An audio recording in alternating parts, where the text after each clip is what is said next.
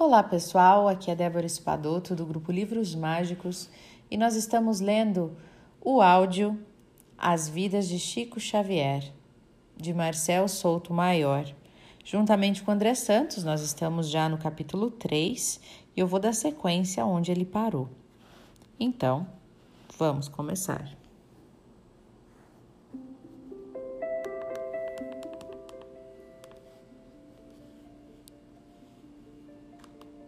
No quarto de hotel, Clementino passava os olhos pelos poemas do outro mundo e registrava as próprias sensações nas páginas de O Globo.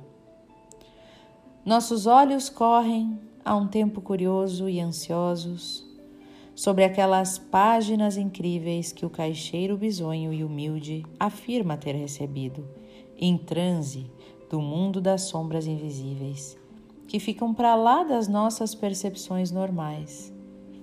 Devemos crer nesse Parnaso do além? Esqueçam por hora as dúvidas, fique para mais tarde a análise.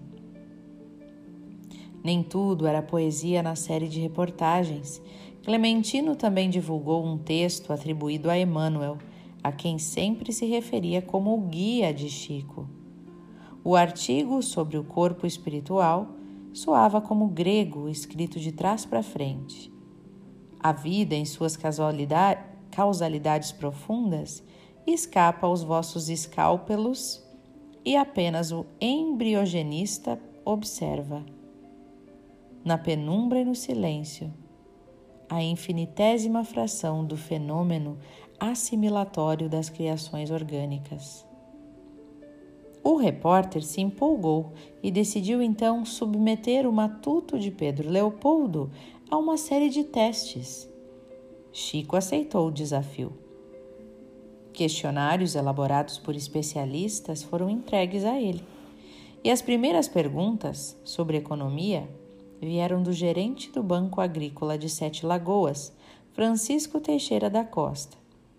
Chico levou a prova para casa iria submetê-la aos espíritos. E apresentou as respostas na manhã seguinte. A primeira questão era muito difícil.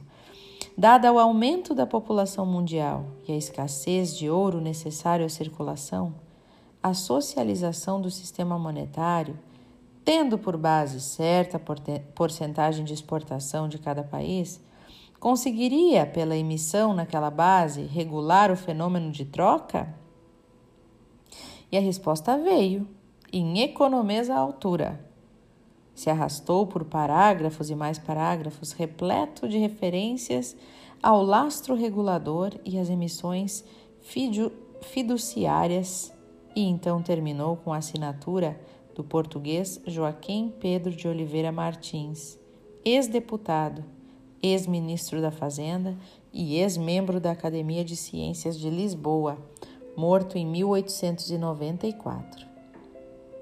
Na reportagem publicada no dia 31, Clementino estava quase convertido ao Espiritismo. Sente-se o, re, o repórter no dever de anotar. Já agora que esta impressão torna-se cada vez mais remota a ideia de fraude grosseira que tenha porventura surgido com as primeiras notícias relativas ao jovem médium de Pedro Leopoldo. E o jornalista fez questão de esclarecer que não era o único ex-cético da cidade.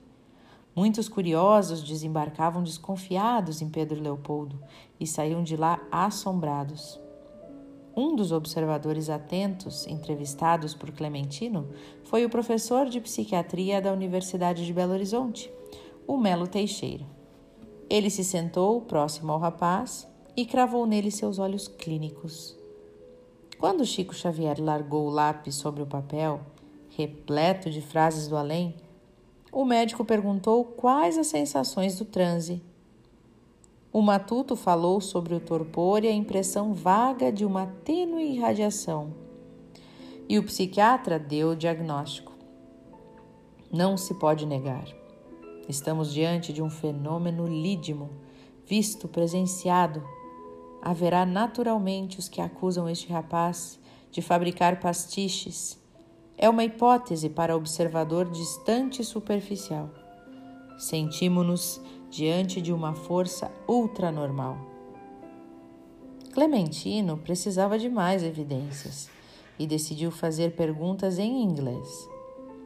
Uma das questões em inglês era assim: Have you, spirits, any power upon the future of our living friends?